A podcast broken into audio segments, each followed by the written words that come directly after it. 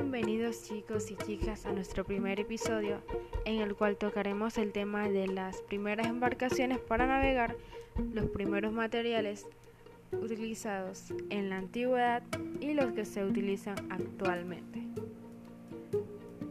Las primeras embarcaciones para navegar por el mar fueron obra de los habitantes de una isla griega llamada Creta. Estos habitantes comerciaban con muchos países de las costas del mar Mediterráneo. Una de las embarcaciones más famosas de la antigüedad fueron los birremes y trirremes griegos y romanos. Estos eran dotados por amplias velas y fueron las naves típicas para la guerra en la antigüedad.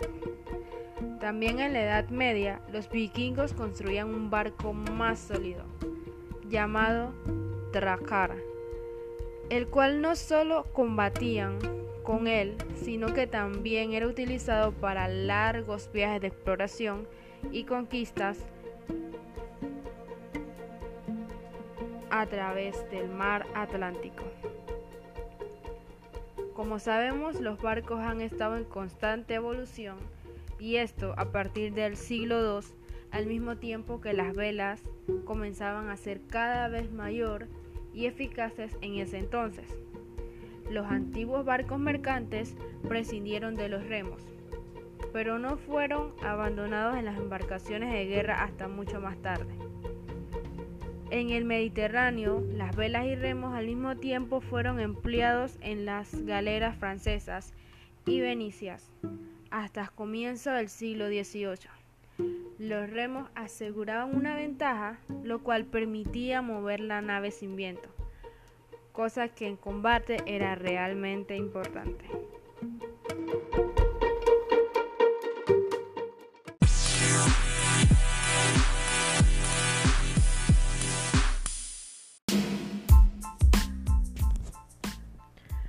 Continuamos chicos y chicas hablando sobre los materiales utilizados en la antigüedad y los que se utilizan actualmente. En la antigüedad los buques eran construidos de madera, lo cual tenían una vida útil de aproximadamente unos 45 años.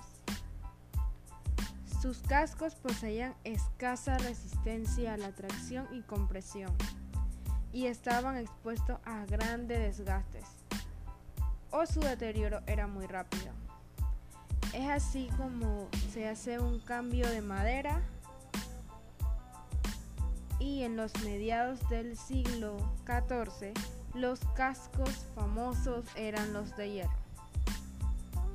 Debido al desarrollo de la industria siderúrgica, surgió como consecuencia de importantes logros tecnológicos.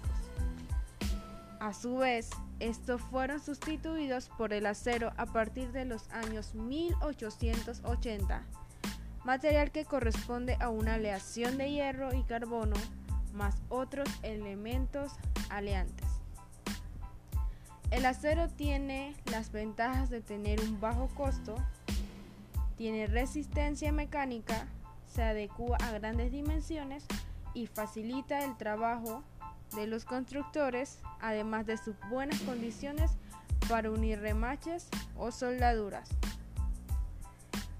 En un comienzo su principal desventaja era una baja resistencia a la corrosión, por lo que no es accidental que varias de las primeras compañías fabricantes de pinturas se establecieron con la producción del acero, los cuales no solamente ofrecieron productos anticorrosivos, sino que también anticruzantes, ya que eran problemas que se agravaron con los cascos ferrosos.